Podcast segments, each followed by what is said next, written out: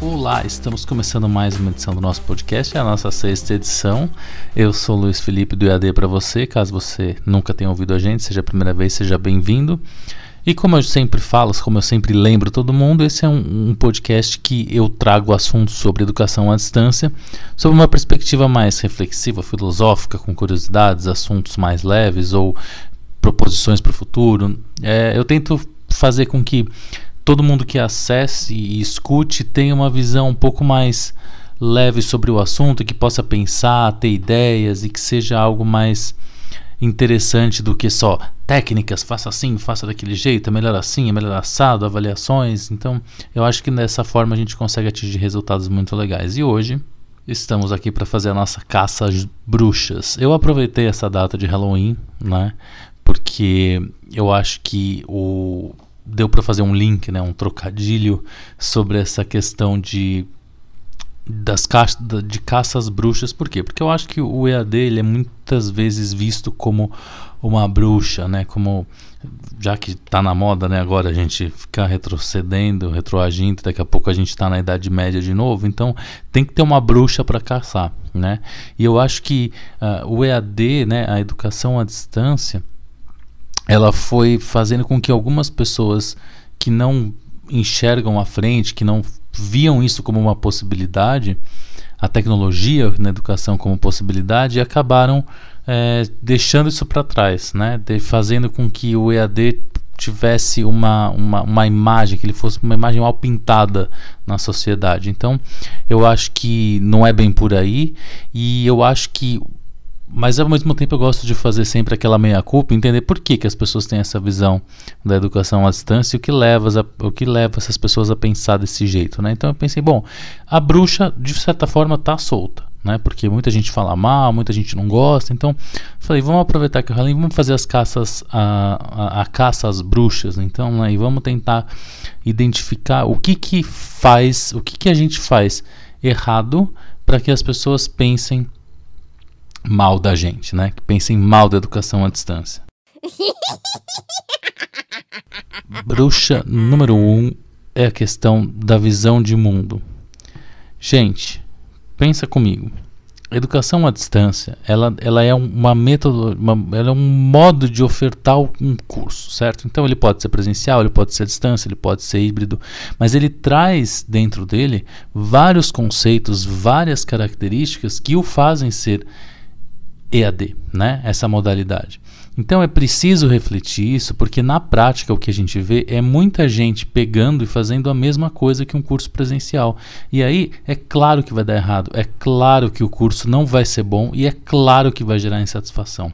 E aí de tanto fazerem cursos nesse formato de uma forma tão, ah, eu sei fazer isso na minha sala de aula, eu vou fazer a mesma coisa online, acaba saindo um curso que não deixa as pessoas satisfeitas e as pessoas saem satisfeitas e aí depois todo mundo fala, ah, eu não gosto de fazer distância, eu não gosto de fazer a distância, eu não gosto de ensinar a distância.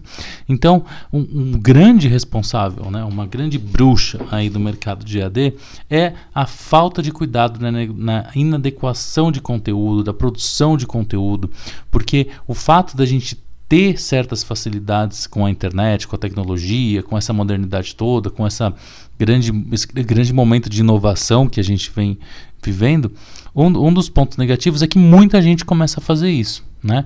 E aí, muita gente nem sabe o que está fazendo, simplesmente vê uma oportunidade e começa a fazer, fazer, fazer, e aí isso acaba atrapalhando a, a, a nossa, a nossa visão de mercado.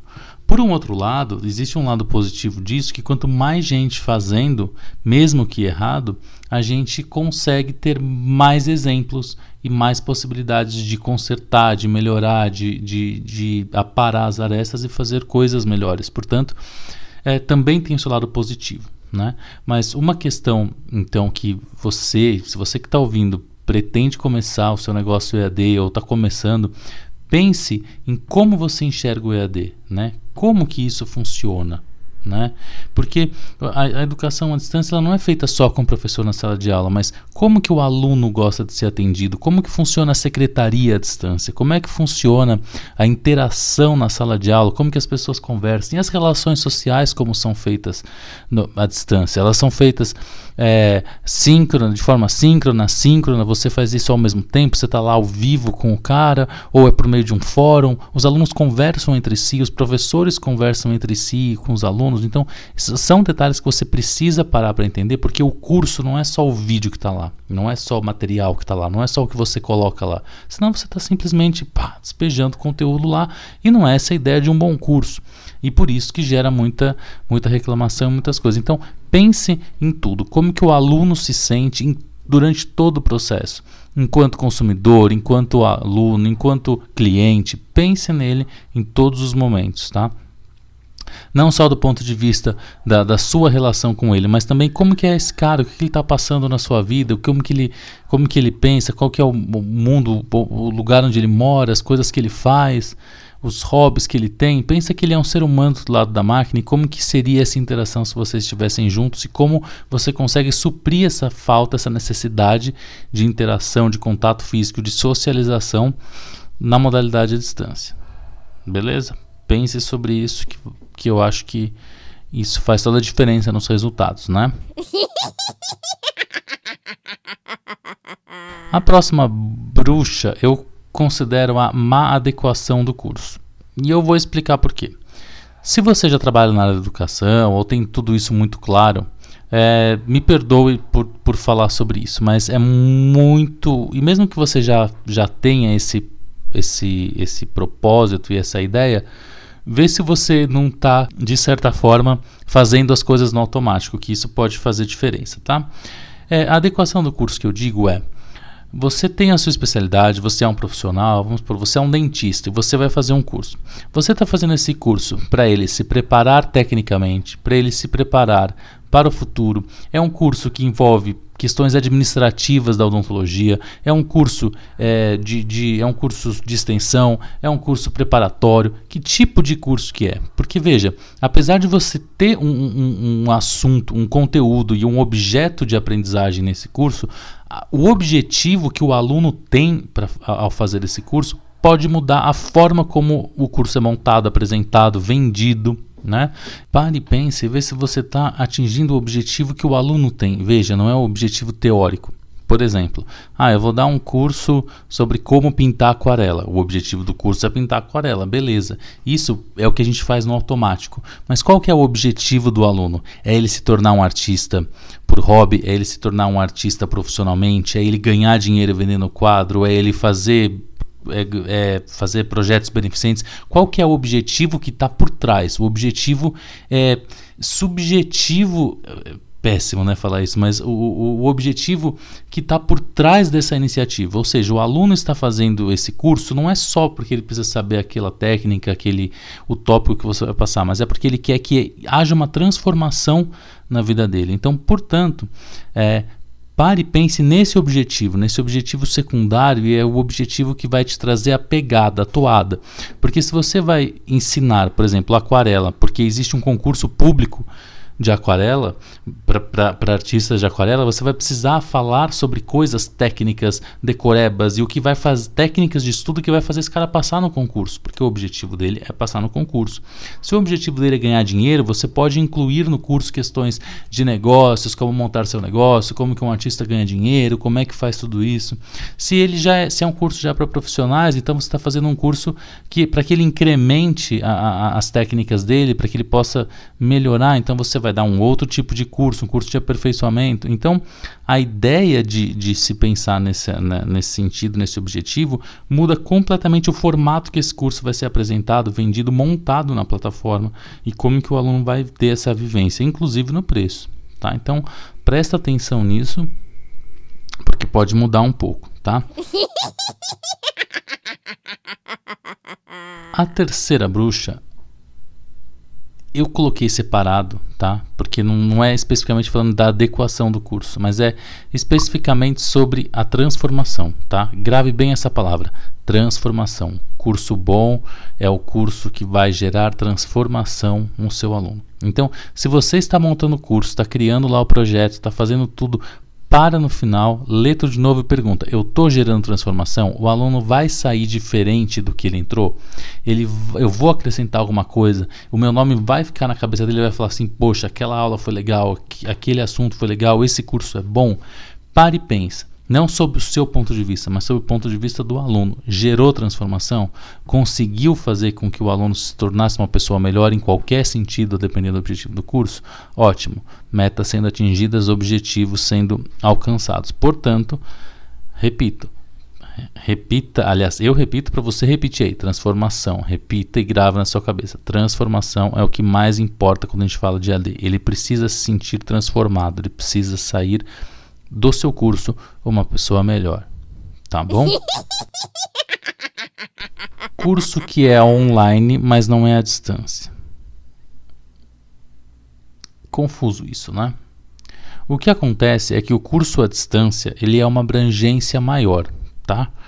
Quem é, conhece, quem é mais velho aqui, conhece os primórdios do Instituto Universal Brasileiro. Quando não existia internet, quando nem telefone existia, nem televisão, a gente fazia, a gente existia o curso por correspondência. Você se inscrevia, se matriculava e chegavam periodicamente correspondências com o seu curso. Eram livros, apostilas etc. Depois, quem já viveu a sua infância na década de 90, etc., viu o final de 80, talvez não sei direito, que quando eu me lembro já existia, mas você tinha os, os telecursos, né? Então tinha o Telecurso 2000 que passava na Globo, na TV Cultura de manhãzinha, eram cursos de, de, de conteúdo de, de ensino médio e tal, que você tinha matemática, geografia, tudo via TV, com historinhas etc. Então, veja, a educação à distância não significa que é educação via internet. Edu internet é, e o curso online é só mais um método, que hoje em dia a internet é o que tem de melhor, então a gente faz mais rápido, mais eficiente, com possibilidades, então a gente utiliza a internet. Mas por que, que eu estou falando isso? Que que eu onde eu quero chegar? Onde eu quero chegar é que ser online não significa que está sendo EAD. Porque você pode dar uma aula remota. Remota não é online? Ou seja, você está falando ali via câmera, todo mundo te dando tchau, todo mundo ao vivo e você está dando aula. Isso não é educação à distância, isso é educação remota. Tá? Quando a gente fala de educação à distância, a gente está falando de todo um trabalho que envolve é, design institucional, desenvolve, desenvolve é, design de user experience, ou seja, são pessoas que estão focadas e profissionais que cuidam de todo o processo de aprendizagem junto com os professores. Então a gente pensa no ambiente de aprendizagem, como que vai ser, se vai ser site, plataforma, que tipo de, de, de, metodologia a gente vai usar, que tipo de tecnologia a gente vai usar, qual que é a carga horária, se tem interação, como que essa interação vai ser feita, como que vai ser é, feito todo o processo de ensino-aprendizagem, como que o aluno vai assistir isso sozinho, como que vão ser as atividades, como que ele vai entregar, se vai ser múltipla escolha tem todo um, um, estudo e todo um trabalho feito que é que é o que faz que é o que traz bons resultados. Portanto, tomem cuidado. Não é só porque é online que você está fazendo. Ah, eu faço EAD. Não necessariamente. Tá? EAD é todo um processo de educação que envolve muitas outras coisas além do professor na sala de aula, ao vivo ou não. Tá bom? Então, cuidado, prestem bastante atenção nesse detalhe, porque é preciso fazer um trabalho com mais cuidado, porque o, e aí é importante, eu vou aproveitar esse momento para falar sobre a questão da que a gente chama de autorregulação de aprendizagem. O que, que é isso?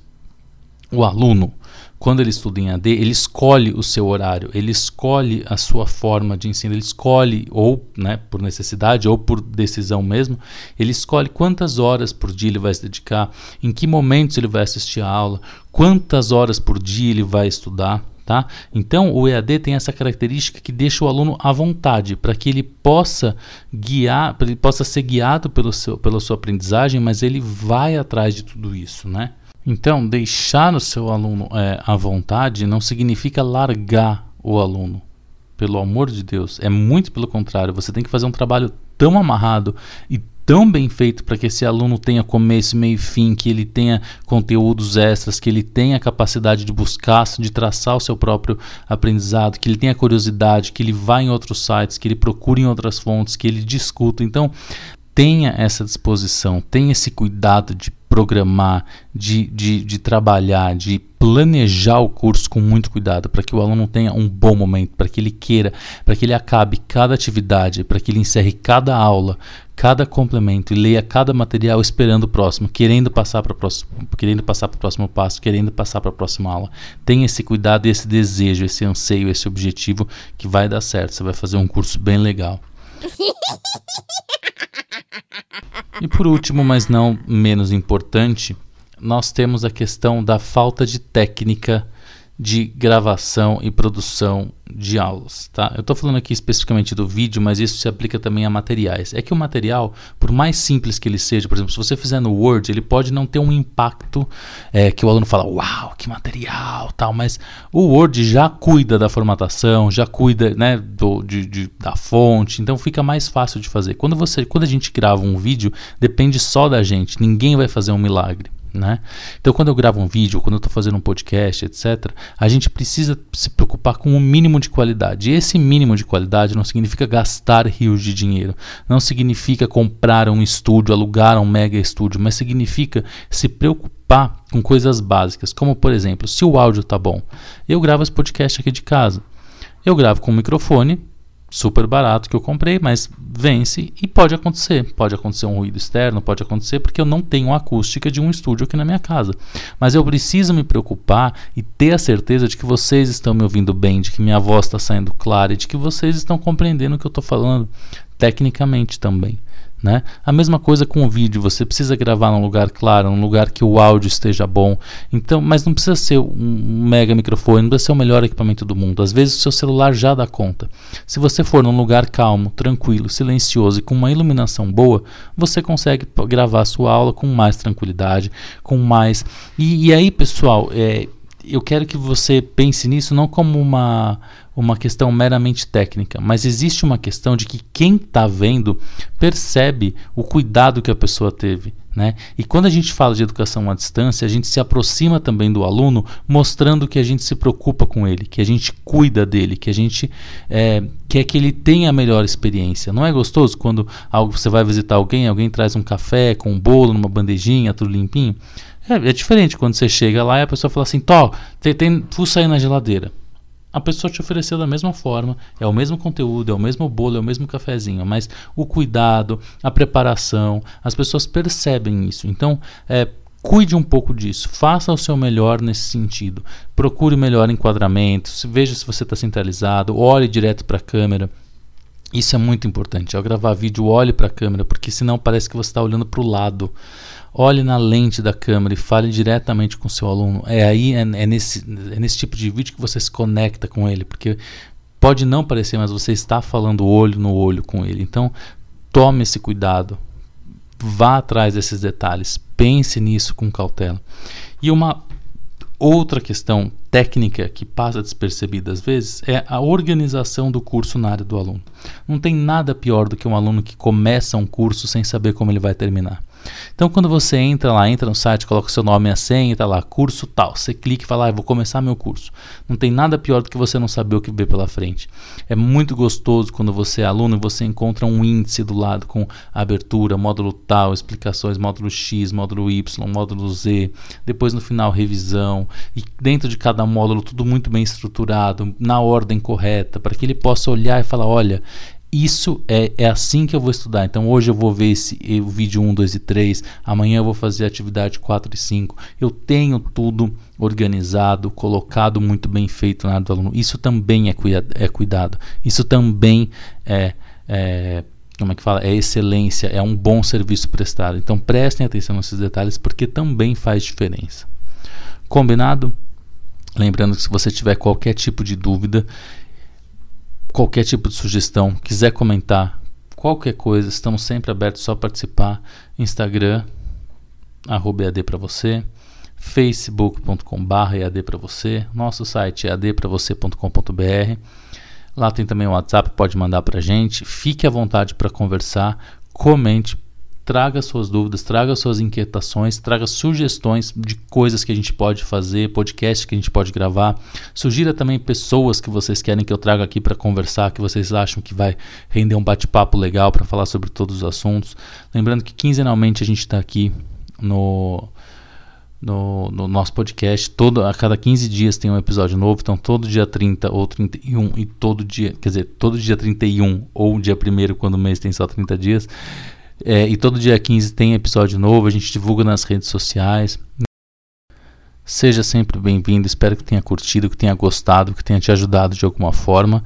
E nos falamos sempre. Até o próximo episódio. Até lá. Tchau, tchau.